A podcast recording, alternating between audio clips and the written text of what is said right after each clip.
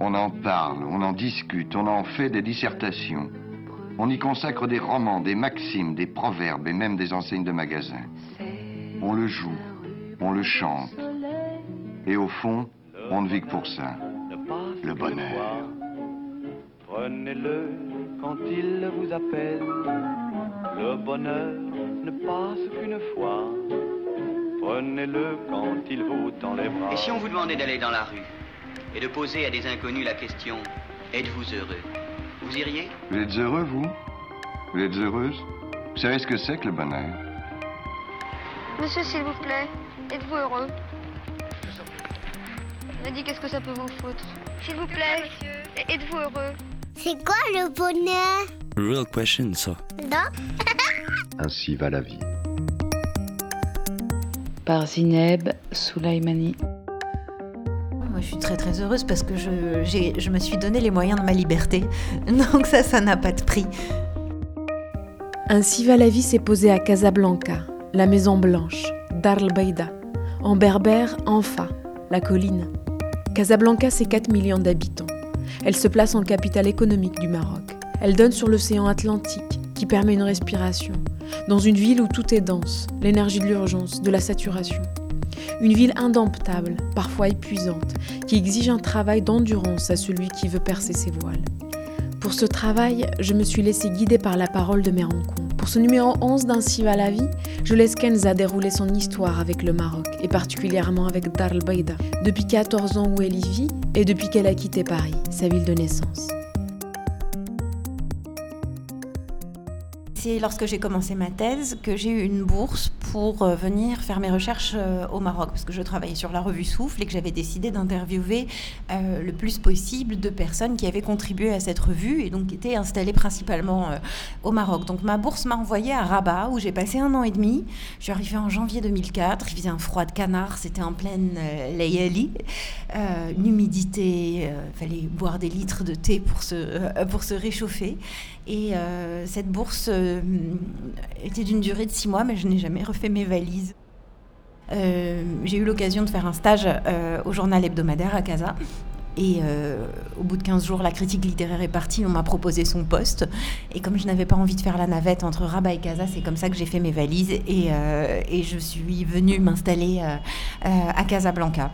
Euh, donc voilà, quelquefois à 24 ans, une bourse peut changer le cours de votre vie parce que euh, c'est sûr que euh, ça a introduit des éléments auxquels je n'avais pas forcément songé plus tôt et que je ne l'ai pas regretté parce que ça m'a permis d'aller à titre personnel en profondeur dans, ce travail de, recherche et puis bon, de faire ma vie ici. Justement, moi je suis franco-marocaine, mais on venait très peu au Maroc parce que euh, mon père avait envie de découvrir le vaste monde et donc ça m'a donné l'occasion de faire euh, énormément de voyages, euh, notamment en Méditerranée, mais aussi en Angleterre, en Finlande. Enfin voilà, j'ai eu, j'ai eu cette chance-là. Le Maroc est venu bien plus tard par le biais de mes études parce que euh, euh, j'étais très intéressée par les revues culturelles et j'avais commencé mon, mémoire de maîtrise euh, sur une revue égyptienne, mais je m'étais très vite rendu compte que l'Égypte, je n'en avais pas les codes familiers, quoi, au-delà des codes intellectuels. Donc je m'étais dit, ça serait peut-être bien d'aller regarder ce qui se passait du côté du Maroc et j'ai profité d'un voyage pour rendre visite à ma famille et, pour me renseigner. Euh, des professeurs que j'ai euh, connus par le biais de ma tante qui était professeure universitaire à Rabat euh, m'ont orienté vers la revue Souffle qui venait d'être numérisée par une équipe de chercheurs américains et donc qui était disponible. Et donc c'est comme ça que de fil en aiguille, je suis arrivée à, construire un sujet de recherche alors qu'au départ, il ne faisait pas du tout partie de mon projet de venir vivre. Au Maroc euh, pour euh, différentes raisons. Déjà pour ce que je percevais du système politique, euh, ce que je percevais de la place de la religion dans la société et ce que je percevais et ce que je vivais beaucoup plus clairement de l'éducation des filles et de ce qu'on permet aux filles ou pas par rapport aux garçons. Et donc du coup, le, le fait d'arriver avec un projet personnel et un projet rendu possible par une bourse qui me rendait complètement indépendante, ben là, pour le coup, ça devenait très intéressant parce que du coup, ça me permettait de construire mon propre, mon propre réseau au Maroc, d'avoir des fréquentations choisies et non pas liées à, mon milieu. je dis pas que c'était inintéressant, mais de m'ouvrir peut-être sur des, des milieux avec qui j'avais peut-être plus d'affinité, notamment des milieux littéraires, euh, des milieux d'artistes. Euh, et c'est tout ça que m'a permis cette bourse finalement, euh, en, me permettant de, mettre en œuvre ma, ma, recherche et d'aller à la rencontre de ces personnes qui étaient de la génération de mes parents, qui, et qui s'étaient battus pour un Maroc plus juste, plus démocratique, plus, plus ouvert, et qui étaient les forces vives du, monde artistique au, Maroc. Donc je pense à, des gens comme Labi, Anissa j'ai eu la chance de rencontrer aussi Feu Abraham Serfati, euh, qui lui était un grand militant euh, politique. J'ai rencontré euh, également des cinéastes, des artistes peintres comme Melhi, Bah, Belgaïa. Donc ça m'a donné vraiment un, regard sur ce qu'avait été le monde intellectuel post-indépendance. Enfin, euh, euh, des, jeunes gens qui étaient, euh, qui étaient enfants ou adolescents au moment où le, Maroc recouvrait son indépendance, qui avaient eu la chance de faire partie de cette infime minorité qui avait fait des études et qui avait le projet de bâtir un, euh, de bâtir le pays, de, euh, voilà, de, lui donner une forme, de structurer un projet qui soit, euh, qui soit pas seulement un projet de développement sec, uniquement basé sur des chiffres, mais de donner à ce projet de développement une teneur humaine en relisant l'histoire du Maroc, en se réappropriant la tradition, sans être du tout dans une espèce de nostalgie précoloniale qui n'avait pas lieu d'être, mais en relisant ce passé d'un point de vue critique, en faisant la critique du patriarcat, euh, en, même s'il y avait euh, évidemment beaucoup d'ambiguïté. Par exemple, euh, Souffle était une revue il y avait très très peu de femmes, mais ils étaient tous en train de fermement défendre la lutte contre le patriarcat qui nous tire du côté des archaïsmes et pas du tout du côté de la, modernité. mais vous voyez pas le rapport. et, je trouve ça extraordinaire d'avoir des gens qui ont eu un tel élan personnel, une telle sincérité dans leurs engagements, et en même temps, bon, bah, qu'on leur pratique leurs usages Enfin, donc ça a été, euh, ça a été des rencontres absolument exceptionnelles, euh, vraiment passionnantes, qui m'ont permis de regarder le Maroc autrement que ce que j'en percevais par le prisme familial.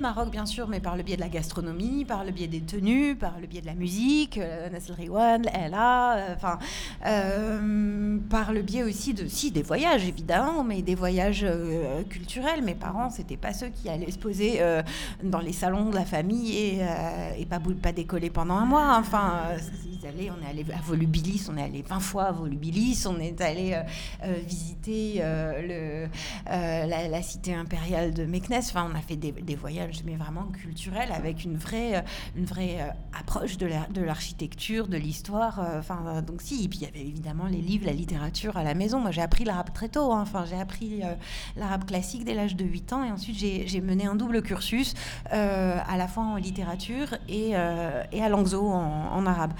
Et au départ, moi, j'avais fait lettres classiques, donc j'ai fait latin-grec. J'avais même passé la grecque que je m'étais arrangée pour rater parce que quelque part, je me projetais peut-être pas dans, dans, dans, une profession d'enseignante. Euh, mais ça m'avait passionné parce que c'est, euh, on a les clés de la Méditerranée quand on fait ces, ces, ces langues-là, et puis on découvre des textes qui sont absolument fondateurs, euh, qui ont traversé les, les, siècles et qui peuvent encore nous parler aujourd'hui. C'est absolument fascinant.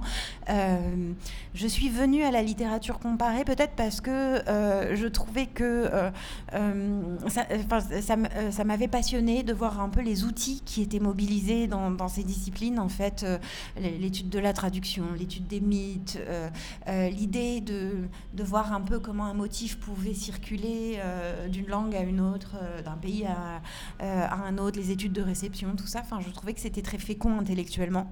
Donc c'est comme ça que je suis arrivée à la littérature comparée, en tout en menant mes, mes, mes études d'arabe, quoi la culture euh, euh, arabe était, euh, a, toujours fait partie de, mon paysage personnel. Par contre, c'était assez difficile à faire reconnaître parce que j'ai été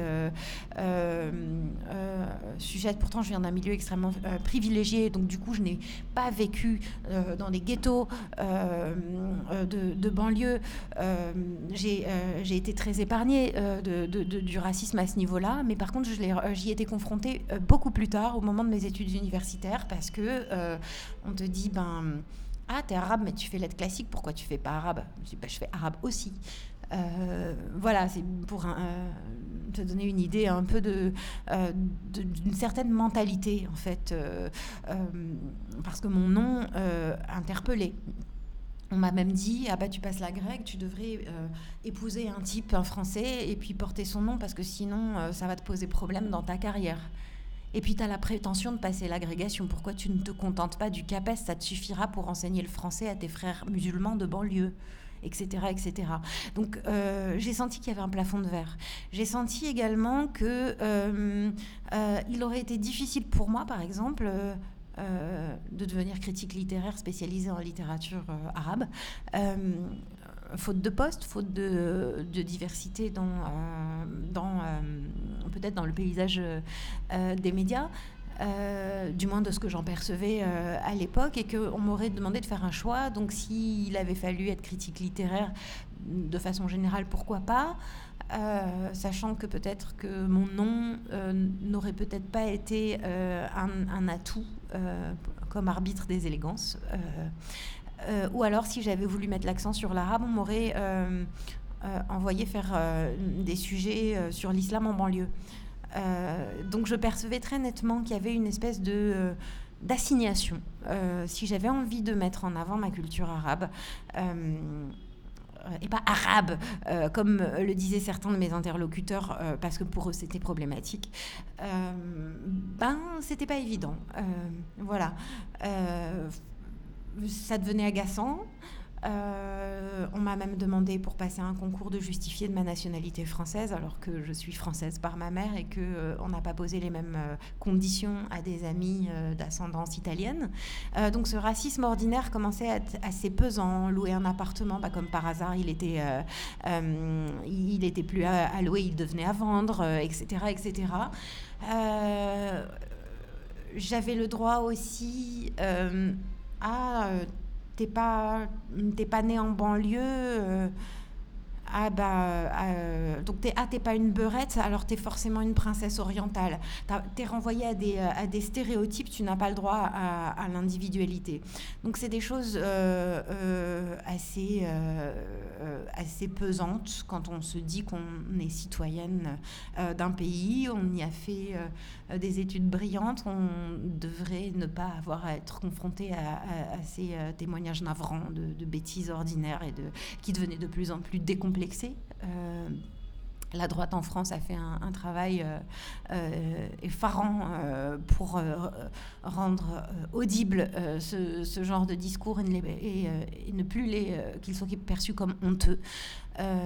donc ça fait des éléments qui font que on, finit par euh, envisager peut-être un ailleurs. Je n'avais pas l'intention d'être une citoyenne de seconde zone en France. Maintenant, quand je suis arrivée au Maroc, des conneries, j'en ai entendu aussi pas mal parce que ah bah t'as la tête d'une française. Ah bah est-ce que tu préfères la France ou est-ce que tu préfères le Maroc? Enfin ah oui mais est-ce que tu parles l'arabe? euh, enfin, donc, enfin, il y avait toujours quelque chose. Euh, enfin, bon, mais ceci dit, j'ai fini par, euh, faisant mon bout de chemin professionnellement et effectivement, prendre ça comme finalement avec beaucoup de, distance, dans la mesure où, étant extrêmement privilégiée, ça ne m'a pas bloqué. j'ai, mais par contre, je garde toujours ce, ces éléments dans un coin de ma tête parce qu'il y a des gens qui ont moins de cartes que moi pour y répondre et qui, eux, ils sont confrontés tous les jours. Euh, notamment euh, euh, en, France. Et là, l'ostracisme est, quand même un des mots qui ronge la société française. Et il ne faut pas l'oublier, quoi.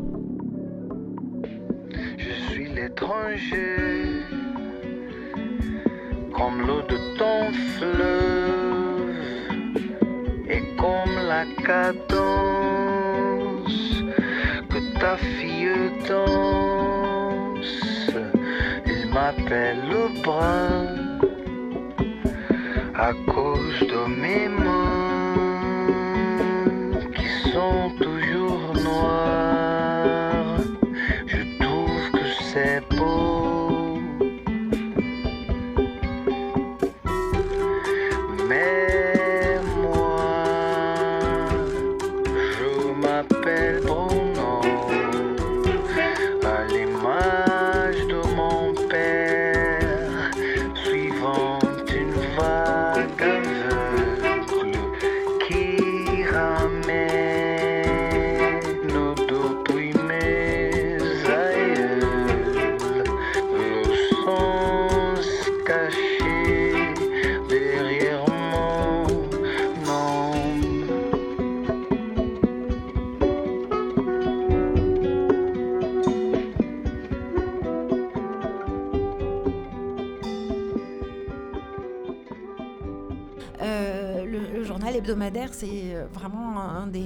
des modèles de presse indépendante qui n'existe plus aujourd'hui, justement, euh, qui était censé, qui a été lancé en 1997 pour accompagner la transition entre les deux règnes et qui finalement a évolué vers un, journal d'opposition parce qu'il était extrêmement critique d'un certain nombre de, de, de, faits qui se passaient ici, et notamment dans, enfin, sur le rôle de, de la monarchie et, et, sa participation euh, euh, vorace dans, les affaires.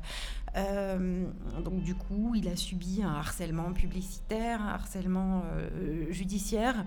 Il, bon, le procès en diffamation, ce sont des choses courantes dans la vie de la presse, mais quand les condamnations à des dommages et intérêts sont tout sauf symboliques et peuvent atteindre 3 millions de dirhams, ce sont vraiment des outils de répression. C'est une nouvelle vague de censure. Avant, on, enlevait les journalistes et on leur tapait dessus. Aujourd'hui, on écrase économiquement, on étrangle économiquement des publications. Maintenant, on, voit des nouveaux avatars de répression, c'est-à-dire que on attaque les gens sur leurs mœurs, euh, ou, on les implique dans des affaires de drogue. Euh, donc on essaye euh, d'éviter le délit de presse pour, mais comme par hasard, ça, ça, ne touche que des gens qui abordent des sujets qui dérangent. Euh, voilà, c'est euh, ce n'est pas très très rassurant sur le paysage de, de, la liberté d'expression et de la liberté de la, de, de la presse au Maroc. Mais pour revenir au journal hebdomadaire, là c'était quand même déjà c'était une très très belle équipe de gens dont aucun, je crois, n'avait fait d'école de journalisme. Il y en avait qui venaient de la fac de physique, moi je venais des lettres. Il y avait des gens qui venaient de Sciences Po, d'école de, commerce, et du coup les réunions de rédaction étaient vraiment un moment, euh, un vrai moment de débat collectif, quelque chose de, euh, de, passionnant, où le moindre fait abordé par euh, n'importe quel journaliste, même les journalistes culture, on était là pour le coup, c'est peut-être la seule expérience où je n'ai pas eu l'impression que la culture était la, la dernière roue du carrosse, parce qu'il y avait justement un débat, enfin tout devenait un fait de société qui méritait d'être analysé, d'être mis en perspective, analysé en profondeur. C'était vraiment, vraiment remarquable. Ça nous tirait vers le haut. Et puis, ce qui a été vraiment passionnant, c'est que quand j'ai commencé au journal hebdomadaire en 2005, bah, c'était en plein dans les débats de l'instance équité et réconciliation. et donc, du coup, on suivait tout ce qui concernait justement ces euh, les violations des droits humains euh, et les crimes d'État pendant les années de, plomb, euh, où beaucoup de gens qui étaient impliqués avaient été des, militants de l'extrême gauche, dont certains avaient participé à l'aventure de la revue Souffle sur laquelle je faisais ma thèse. Donc j'étais en permanence dans ce va-et-vient entre les rencontres que je faisais où les gens témoignaient de leur jeunesse, de cette expérience passée, et puis les débats d'actualité qui m'offraient le prolongement. Et du coup, euh, bah, ça a donné une tournure euh, tout à fait particulière à mon travail, parce qu'au départ, moi, je suis arrivée avec une question peut-être euh, très théorique sur comment... comment tient un projet collectif comme une revue C'est-à-dire que les artistes, avec leur singularité, leur démarche personnelle, leur individualisme aussi et leur, surtout leurs égaux, comment chacun arrive à faire son bonhomme de chemin aux côtés des autres euh, pour donner une, une voix d'ensemble, une ligne éditoriale euh, cohérente. C'était ça un peu mon, mon, point de départ. Et euh, le, le, travail que je faisais en même temps au journal hebdomadaire et puis l'ambiance dans laquelle je me, je, me, trouvais ça m'a donné tout de suite aussi une dimension plus politique, une approche plus politique, de me rendre compte qu'il y avait les éléments de l'ère du temps. Il y avait il y avait des choses qui n'appartenaient pas forcément à l'histoire des individus ou à la mémoire des individus, mais qui étaient transversales, que je retrouvais dans plusieurs témoignages, que je confirmais par aussi les, lectures de livres d'histoire, euh, et, euh, et, puis les, euh, les, témoignages plus, plus récents et, et, autres, qui définissaient une atmosphère tout à fait propre à à, un temps et à une façon de concevoir la société, la place de la culture, etc., le rapport à l'État. Euh, donc du coup, cette dimension politique a pris beaucoup plus de place dans, dans mon travail. Et euh, ça a été très marquant pour moi aussi parce que je me rendais compte en faisant, euh, en parlant de mes recherches autour de moi, que c'était une histoire qui avait été occultée, bon, qui était très étudiée dans, dans les facs, qui était très très connu par des spécialistes, notamment de littérature francophone euh, maghrébine. Euh, et puis qu'il y avait une deuxième mémoire, euh, là qui était une mémoire vivante, qui était transmise dans les milieux militants. donc c'était et c'était pas du tout la même, mais que en dehors de ces, enfin, de ces deux pôles de transmission, euh, la société marocaine, ma génération, puis les plus jeunes, ils connaissaient pas cette histoire-là. Donc du coup, quand j'ai fini ma thèse, bah, j'ai pris un an pour réécrire complètement ce truc parce que euh, euh, je voulais absolument réussir à transmettre cette histoire-là parce que je trouvais qu'elle elle le méritait et elle, qu'elle nous permettait de renouer avec un fil humaniste pensé de façon endogène, parce que beaucoup de critiques sur la modernité qui sont formulées, c'est ah oui mais c'est importé de l'Occident. Euh, ben non, c'est pas. Là, on a eu des gens qui ont pensé un projet moderne et humaniste pour le Maroc à partir euh, du Maroc, en relisant euh, l'histoire et les héritages du, du, Maroc, et avec l'idée de se projeter dans le futur et dans l'universel. Et ça, je trouvais que c'était extrêmement important de raconter ça à l'heure où on a une montée de, l'intégrisme hein, et de, pensée euh, populiste. Euh, donc c'était, euh, je trouvais que c'était très très important de qu'on puisse rappeler qu'il y avait, eu autre chose dans, l'histoire intellectuelle et culturelle du, Maroc, qu'il y avait eu une autre façon de voir les choses, euh, et que c'était certainement pas en publiant 1100 pages de thèse euh, comme ça, brute, avec un plan académique et puis toutes les longueurs euh, techniques, que ça allait passer. Donc du coup, j'ai pris un an pour rédiger tout ça autrement, et, j'en ai fait un livre. Et c'est marrant parce que là, je viens de publier en tant qu'éditrice la traduction en arabe de euh, Ce que peut l'histoire, la leçon inaugurale de Patrick Boucheron euh, au Collège de France, qui parle justement de l'histoire mondiale et de la nécessité de démultiplier les points de vue pour notamment... Euh, renouer avec des possibles qui auraient été étouffés à certaines périodes de, l'histoire. Et finalement, je me suis dit, mon travail s'inscrit peut-être exactement dans, dans, cette, dans ce projet-là, quoi, dans, dans, dans cette ligne-là. Ce que j'ai retenu peut-être de la revue Souffle, c'est euh, et, puis de l'expérience du journal, c'est euh, réfléchir à, comment on arrive à créer un pôle et à, attirer des énergies qui ont quelque chose à apporter. J'aurais pu être une auteure, euh, par exemple faire, mon, faire ma thèse et aller la publier en France et, et bénéficier de, de structures peut-être plus installées. voilà, sauf que je ne l'ai pas fait. pour plein de raisons, parce que d'abord, j'estimais que l'enjeu de transmission, il était ici, il n'était pas en France. En France, il y aurait peut-être une centaine de personnes qui se seraient intéressées à ce livre mais pas plus. Et il aurait été estampillé local, Maghreb, machin. Alors qu'au Maroc, euh, c'est un, un livre qui, euh, qui parle à beaucoup plus de monde. Euh, qui soulève pas seulement des, des enfin qui est pas du tout dans l'étiquette locale, qui est à la fois euh, histoire littéraire, histoire culturelle, histoire politique, euh, enjeux de société, place des femmes, euh, place de la culture, place de la religion. Enfin, disons que ça, soulève énormément, c'est très transversal comme sujet. Ça, peut intéresser des, gens qui se penchent sur des questions très différentes. et aussi, parce que si j'avais publié à l'étranger, mon livre, il serait arrivé au Maroc à minimum de 150 dirhams. Euh, donc complètement inaccessible, alors qu'ici il a été, euh, je crois qu'il a été, il était à 90 dirhams, ce qui est beaucoup plus euh, abordable. Et ça, c'était une question qui, me préoccupait beaucoup. Il y avait une autre question qui me préoccupait, c'est que les livres importés au Maroc, ils doivent passer par un, un visa de censure. Et comme j'avais fait pas mal d'enquêtes sur ce, sur ce, sur cette instance qui dépend du ministère de la Communication, ben, j'étais pas sûre qu'il serait ravi de, de, laisser passer mon, mon livre. Donc j'avais, enfin en tout cas, j'avais envie de prendre de risques. Voilà quoi. Enfin, puis surtout, au-delà de, ces aspects-là, euh, je me disais, c'est ici que j'ai un engagement et euh, je pense que c'est ici qu'il y a un truc à faire euh, collectivement qu'on se plaint que le marché du livre soit pas suffisamment structuré. Effectivement, il y a plein, il y a plein de raisons d'être insatisfait ou de, de trouver qu'il y a beaucoup d'améliorations à faire. Mais si on, euh, la solution n'est pas donc d'aller voir ailleurs. Euh, la solution est d'agir sur place et d'agir collectivement sur place pour que ça puisse euh, évoluer. Et puis après, avec Hicham Hodeifa, donc mon mari, et, euh, enfin, qui était un, des piliers du journal hebdomadaire, c'était le, lui, c'était la page société, les grands reportages sociétaux. On se disait, bon, ben paysage de la presse n'est pas très encourageant. Euh, lui-même a été blacklisté pendant six mois. Il n'avait pas de boulot en raison justement de, son implication au, journal hebdomadaire. On s'est dit on va faire une maison d'édition pour continuer à faire ce travail d'investigation en profondeur.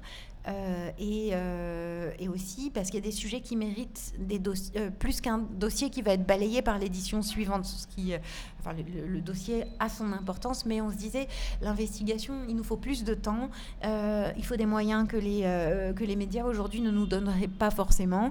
Euh, puis il y a le, poids du numérique aujourd'hui où de plus en plus on vous demande de la photo, de la vidéo.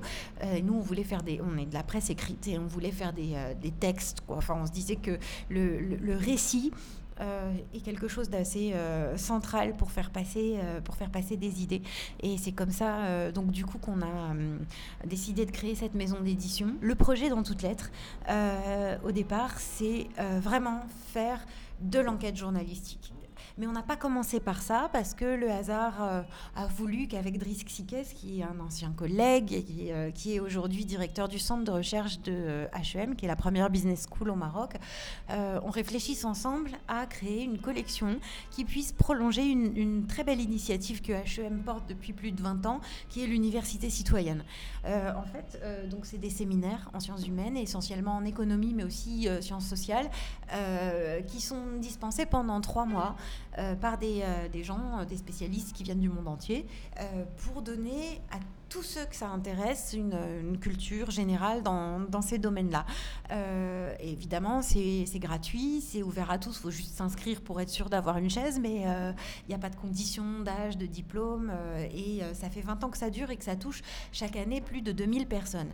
à travers les six villes où HEM est implanté, c'est-à-dire Rabat, Casa, Marrakech, Oujda, Tanger et Fès. Et donc du coup, c'était une un beau projet qui nous intéressait, euh, de créer des livres dans l'esprit de cette collection qui avait pour objet de vulgariser la recherche en sciences humaines, pour que euh, euh, l'actualité des, sujets qui préoccupent nos chercheurs ne reste pas réservée à, à, des petits cercles de spécialistes, mais qu'on puisse essayer euh, de les rendre accessibles à un public plus large euh, en proposant une réécriture ou euh, tout un travail d'appareil critique, de notes pour que la lecture soit facilitée, qu'on ne lâche pas le livre parce qu'on bute sur trop de choses qu'on ne connaît pas en fait. Donc c'est comme ça qu'on a commencé. Et ce livre, Le métier d'intellectuel, euh, a, eu le prix Grand Atlas en 2015 euh, et le prix Grand Atlas des étudiants en 2015, qui est euh, tout à fait significatif aussi du besoin qu'avaient les étudiants d'un matériel de d'introduction quelque part. Parce que là le travail que Fadma Etmos et Drisk Sikes avaient fait euh, dans ce livre dont ils étaient les co-auteurs euh, c'était d'aller rencontrer 15 euh, parmi les plus efficaces et les plus productifs de nos penseurs en philo, en histoire, en économie, en anthropologie, en, en sociologie pour, en sciences politiques également, pour les interviewer sur leur parcours intellectuel. Donc du coup, ça pouvait se lire par le biais de questions-réponses de façon très, très facile et en même temps comme des clés d'introduction.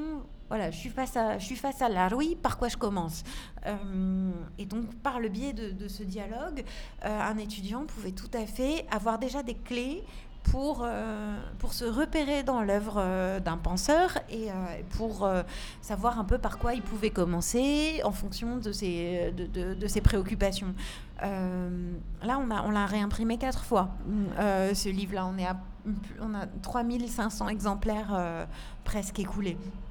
Ce qui est un best-seller au Maroc où le tirage moyen est à 1000, 1000 exemplaires qui s'écoulent en 2-3 ans. Nous, ça fait quatre ans qu'on continue à nous demander ce, euh, livre. C'est devenu, un, devenu un classique.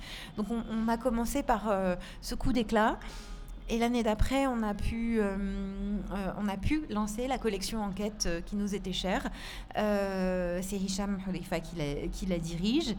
Euh, et là aussi, il a, commencé par un, livre qui a très très bien marché, qu'on a tiré à 4000 exemplaires, qui s'appelle D'autres femmes, d'autres mulets, les oubliés du Maroc profond, euh, et qui vient d'être traduit en espagnol. Donc on travaille beaucoup par collection parce que euh, ça permet d'installer et de réfléchir à une méthode. Ça, je trouve que c'est très important. Euh, et euh, au départ, on faisait très très peu de livres parce qu'il y avait tout cet enjeu de créer un circuit. Nous avons refusé de passer par des distributeurs de la place parce que on avait bien conscience qu'il s'agissait de multinationales qui se préoccupaient très peu du livre de littérature générale au Maroc. préfèrent, enfin, leur d'affaires se fait sur le livre scolaire et sur le livre importé ou sur la presse, euh, et absolument pas sur le livre de littérature générale qui se vend très très peu. Donc du coup, ils y consacrent absolument pas euh, de l'énergie et je pas envie de se, euh, de se lier à des structures dont on ne percevait pas l'utilité. A fortiori, euh, écrivant en, nous spécialisant en sciences humaines et euh, en écrivant en français. On n'avait pas besoin d'un réseau de kiosques euh, qui couvre tout le pays. on a pu donc sélectionner une cinquantaine de librairies à travers tout le Maroc et on a beaucoup travaillé le référencement et l'ex-dilicom. Donc on, est présent sur les plateformes de vente en ligne. On a également une quinzaine de librairies en, France qui ont des dépôts de nos livres. On a monté un circuit.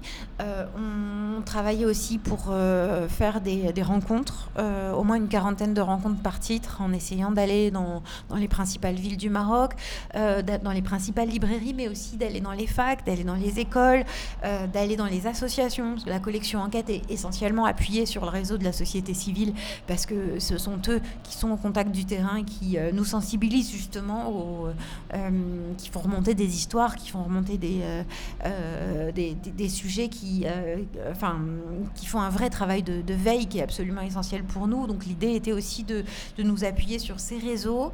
Euh, D'autant plus qu'on a vraiment conscience que quand on écrit en français au Maroc, on, est de plus en plus minoritaire. le rapport de la Fondation El Saoud montre que 82% des publications se font maintenant en arabe euh, et que euh, le français euh, est à 14,5% de l'ensemble des titres publiés. Mais le français reste une langue dominante dans, dans, les élites et parmi les cadres. donc nous, on se disait, on continue à écrire en français parce qu'il s'agit aussi de sensibiliser et d'amener nos cadres à ne pas être déconnectés euh, des réalités qu'on fait remonter, euh, mais également parce que pour nous c'est un enjeu de démocratie. Le français il est enseigné dès les premières années du, de, l'école primaire au Maroc, et l'idée c'est de donner des livres, notamment ceux de la collection Enquête, euh, qui sont dans une langue accessible, qui parlent des réalités quotidiennes du, Maroc et qui peuvent tout à fait être des outils pédagogiques euh, pour apprendre à la fois la langue, mais les questions de société euh, qui, nous entourent. voilà. Donc c'est c'est aussi cette dimension, cette dimension éducative qu'on a cherché à, mettre en avant à travers nos, nos livres. Thank you.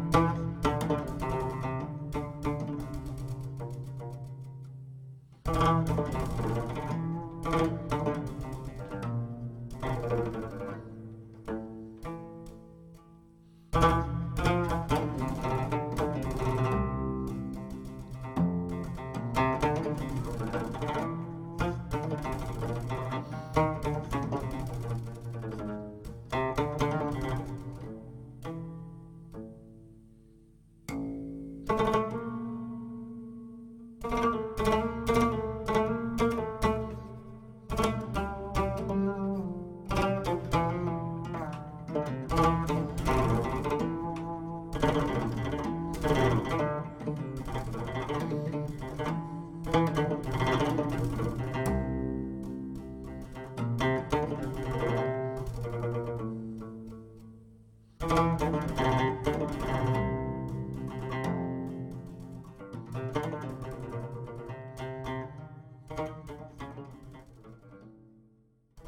elle est bonne la relation avec la, avec la France parce que je peux, je peux travailler en France, je peux amener mes livres, bénéficier de, des circuits de distribution français, même d'aide du CNL, hein, du Centre national du livre français, puisque mes livres sont distribués en France. Euh, donc ma relation professionnelle est très intéressante. Euh, c'est intéressant aussi de voir la réception en France de, euh, de nos ouvrages. Il nous est arrivé d'avoir une couverture presse de la part de Jeune Afrique, de, de TV5 Du, Monde, du monde diplomatique. Euh, euh, euh, on arrive quand même à faire passer des messages qui donnent un autre son de cloche que les questions qui occupent le devant de la scène médiatique. Maintenant, ça reste évidemment minoritaire. Euh, voilà, mais je ne désespère pas qu'on arrive à faire entendre un certain nombre de choses. On, a, on est en train de, euh, de conclure une session de droit pour Islam et femmes, les questions qui fâchent. Euh, avec une maison d'édition française pour que le livre soit disponible en poche parce que ça peut toucher un lectorat important en, en, France. Donc euh, moi, ça m'intéresse beaucoup de, travailler euh, euh, aussi de, cette manière-là, d'essayer de faire entendre autre chose. J'essaye aussi que nos livres ne soient pas catalogués diaspora, parce que pour moi, j'ai envie qu'on ait un positionnement sciences humaines, que des textes euh, qu'on publie puisse être aussi une façon de réfléchir à des grandes questions qui préoccupent euh, euh, le monde aujourd'hui, mais réfléchir à partir du Maroc comme ça pourrait être réfléchi à partir de, à partir de la France ou de l'Allemagne ou de l'Angleterre ou de l'Afrique du Sud ou enfin je sais, et ainsi de suite. Montrer que c'est pas parce qu'on est dans un centre, qu'on est hors d'un centre, qu'on n'a pas quelque chose à dire et qu'au contraire, le fait d'être ailleurs et de créer son pôle euh, ailleurs peut permettre de faire euh, euh, entendre d'autres d'autres approches. Par exemple, là, on vient de publier un livre qui s'appelle Maroc, la guerre des langues, point d'interrogation. C'est un collectif, justement, qui avait envie de dépasser cette espèce d'autosatisfaction béate qu'on entend. Oui, c'est génial, le Maroc est un pays multilingue. Bah, nous, on avait envie de dire que d'interroger ce multilinguisme en le remettant en perspective dans sa dimension géo-sociopolitique et qu'on euh, n'a pas la même vie en fonction de la, langue ou des langues auxquelles on a accès. Euh, donc, euh, ce, qui était, ce qui était très, très riche dans ce collectif, donc on était allé solliciter des écrivains et des, intellectuels, c'est que finalement personne ne s'est limité aux questions coloniales ou aux questions d'identité. on m'a parlé de la place de la littérature, on m'a dit qu'il y avait des questions historiques qui étaient, qui étaient dépassées, qui étaient obsolètes et qu'on avait envie de les, de les aborder autrement. on m'a parlé de pragmatisme, dire euh, je tiens à mes héritages, mais en même temps je veux qu'on m'enseigne des langues qui m'ouvrent sur le monde parce que euh, euh, voilà c'est ça qui va me donner un emploi. on a parlé de mise à l'écrit, on a fait des comparaisons avec l'Iran, avec la façon dont l'Iran a, a, pu codifier sa langue très très tôt face à l'arabe. Euh, voilà, la question du Maghreb également posée de façon euh, transversale. Et c'était extrêmement, euh, extrêmement riche. Et je pense que c'est en démultipliant ces, ces, questionnements qu'on arrive à sortir dans les débats bipolarisés qu'on a eu récemment sur cette question des langues de façon très tranchée entre arabe classique ou arabe dialectal, français vs arabe. Enfin bon, qu'on arrivait à dépasser des antagonismes binaires pour, euh, euh, bah, déplacer le regard et, et, envisager les choses euh, autrement et donc de façon, j'espère, un peu plus sereine. Voilà, et faire entendre ça aussi en France, c'était intéressant aussi parce que ça permet aussi de, d'avoir une réponse aussi sur la question de la francophonie. Genre, ah oui, mais le Maroc euh, est un pays francophone, mais oui, mais pas que, euh, et de moins en moins. Et euh, le français est devenu une langue de caste. Et donc, si vous souhaitez que le Maroc reste francophone, eh ben, il faudrait peut-être aborder la francophonie de façon peut-être moins méprisante, moins arrogante, moins unilatérale, plus métissée, plus ouverte à la traduction. voilà, donc c'est ça qu'on essaye de faire entendre.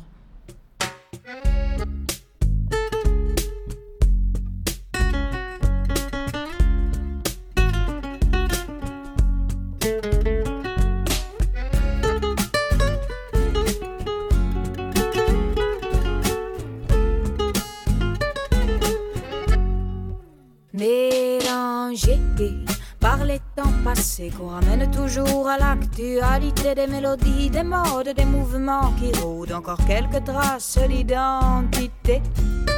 Dans les mémoires, dans les armoires, les mélanges de nos histoires mélangés par nos origines qui laissent souvent je ne sais quel spin planer dans nos têtes, ancré dans nos cœurs, sur que nos ancêtres en gardent quelques épines dans les célèbres camps et dans les foules camps, des mélanges à feu et à sang, mélangés entre nous, éparpillés.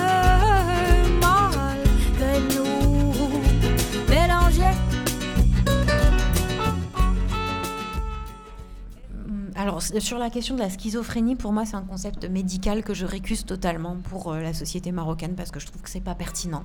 Euh, on est une société à, plusieurs vitesses. Euh, ça, c'est oui. On est une société extrêmement violente qui lamine ses classes populaires, on a une, cocotte minute qui nous pend au nez, c'est la, tranche des, des 16-25 ans qui sont déscolarisés, qui n'ont pas de boulot, qui n'ont pas de stage et qui sont au chômage et, que pour l'instant, bah, on a intérêt à, se dépêcher de trouver une solution pour, pour leur faire une place digne dans, un, dans, un projet, enfin, qu'ils puissent avoir leur projet de vie dignement. on a plein d'enjeux extrêmement durs, extrêmement urgents de justice sociale. ça, oui, mais la schizophrénie, non. parce qu'on peut discuter. J'ai jamais vécu le fait d'être une femme comme un, comme un handicap. Alors effectivement, euh, il y a des cons, hein, il y a des gens butés, mais ça c'est comme partout. Et les plafonds de verre, regarde, euh, regarde en France, c'est pas terrible non plus. Hein. les 20% d'écart de salaire, euh, bon ici c'est certainement beaucoup plus. et les, les, les, clivages sont plus accentués. Mais moi j'arrive à...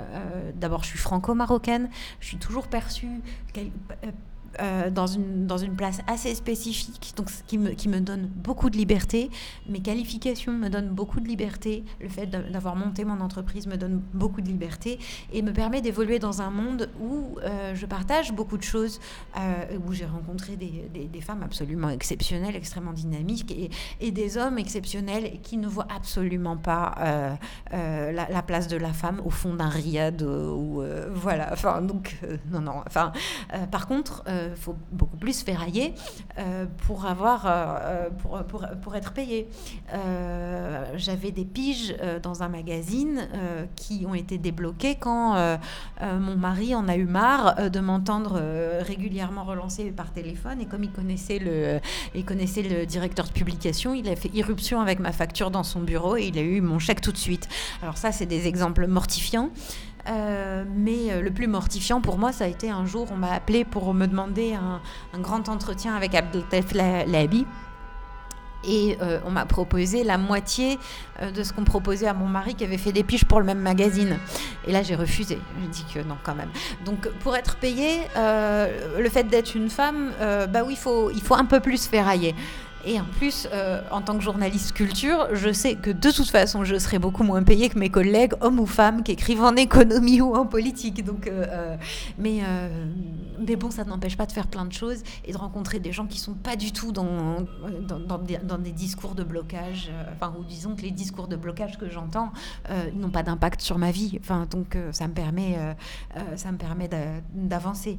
En revanche, on a une sensibilité peut-être accrue sur la nécessité de faire du plaidoyer notamment euh, contre le harcèlement dans, la rue, parce que c'est un vrai, euh, c'est un vrai problème.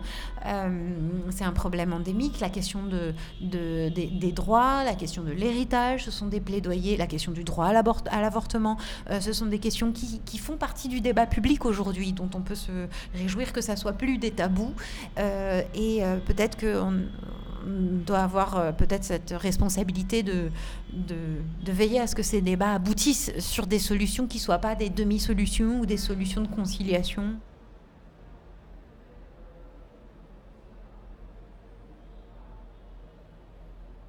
Un, très beau poème de Ahmed Bouanani qui disait Vois-tu, nous, avons, euh, nous avons construit sur le sable et le vent a, effacé le, euh, le. enfin, a balayé le sable. Nous avons construit dans le roc et la foudre a fracassé le roc. Il serait temps de construire dans l'homme. Et je trouve que c'est une très très belle, euh, enfin un très très beau poème que j'aime beaucoup parce que on, a, euh, bah, effectivement, on a plein de routes, on se couvre de routes, de ports, de, projets industriels euh, qui sont importants hein, au développement du pays. Ça, crée des emplois. Enfin, ça c'est quand même, c'est quand même très très important. Mais il faudrait peut-être aussi arriver à se débarrasser d'un discours populiste qui a l'air de trouver que les philosophes, il y en a trop, les intellectuels, il y en a trop. Forcément c'est des emmerdeurs, c'est des gens qui ont un discours critique euh, et qu'on, euh, qui a un vrai projet de, société. Parce que la question de l'éducation et de l'école elle est absolument centrale aujourd'hui. C'est un vrai problème pour tout le monde hein. enfin et euh, c'est vraiment un vrai dilemme déjà de se dire que dès qu'on sort des critères de précarité élémentaire les gens se saignent pour payer une école privée et il y en a pour toutes les bourses euh, à leurs enfants. Euh, voilà, enfin, l'idée que notre jeunesse, qu'elle va être un pays dont la jeunesse aura euh, été expédiée dans, dans tant d'établissements scolaires. où les réformes d'éducation achoppent sur la question des ressources humaines des, gens pour les mettre en œuvre. Enfin, c'est une, une, véritable préoccupation.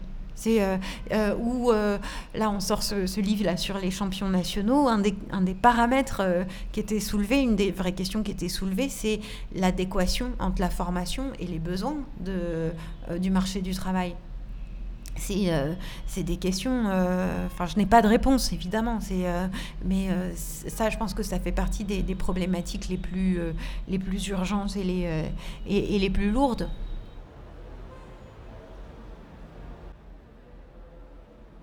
Pour moi, il était essentiel euh, que mes choix de vie ne dépendent de personne d'autre que de moi euh, et de mes plus proches, euh, notamment de mon, compagnon.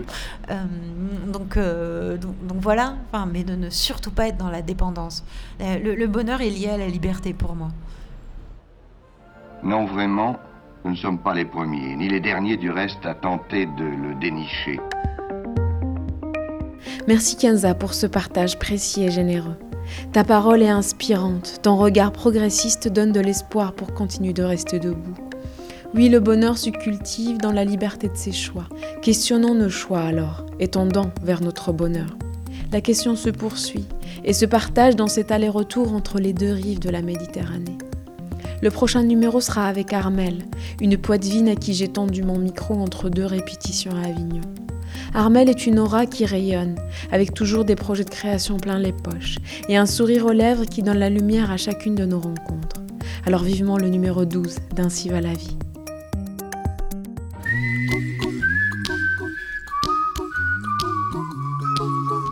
Ainsi va la vie. Par Zineb Soulaimani. and give you my phone number. When you're worried, call me. I make you happy.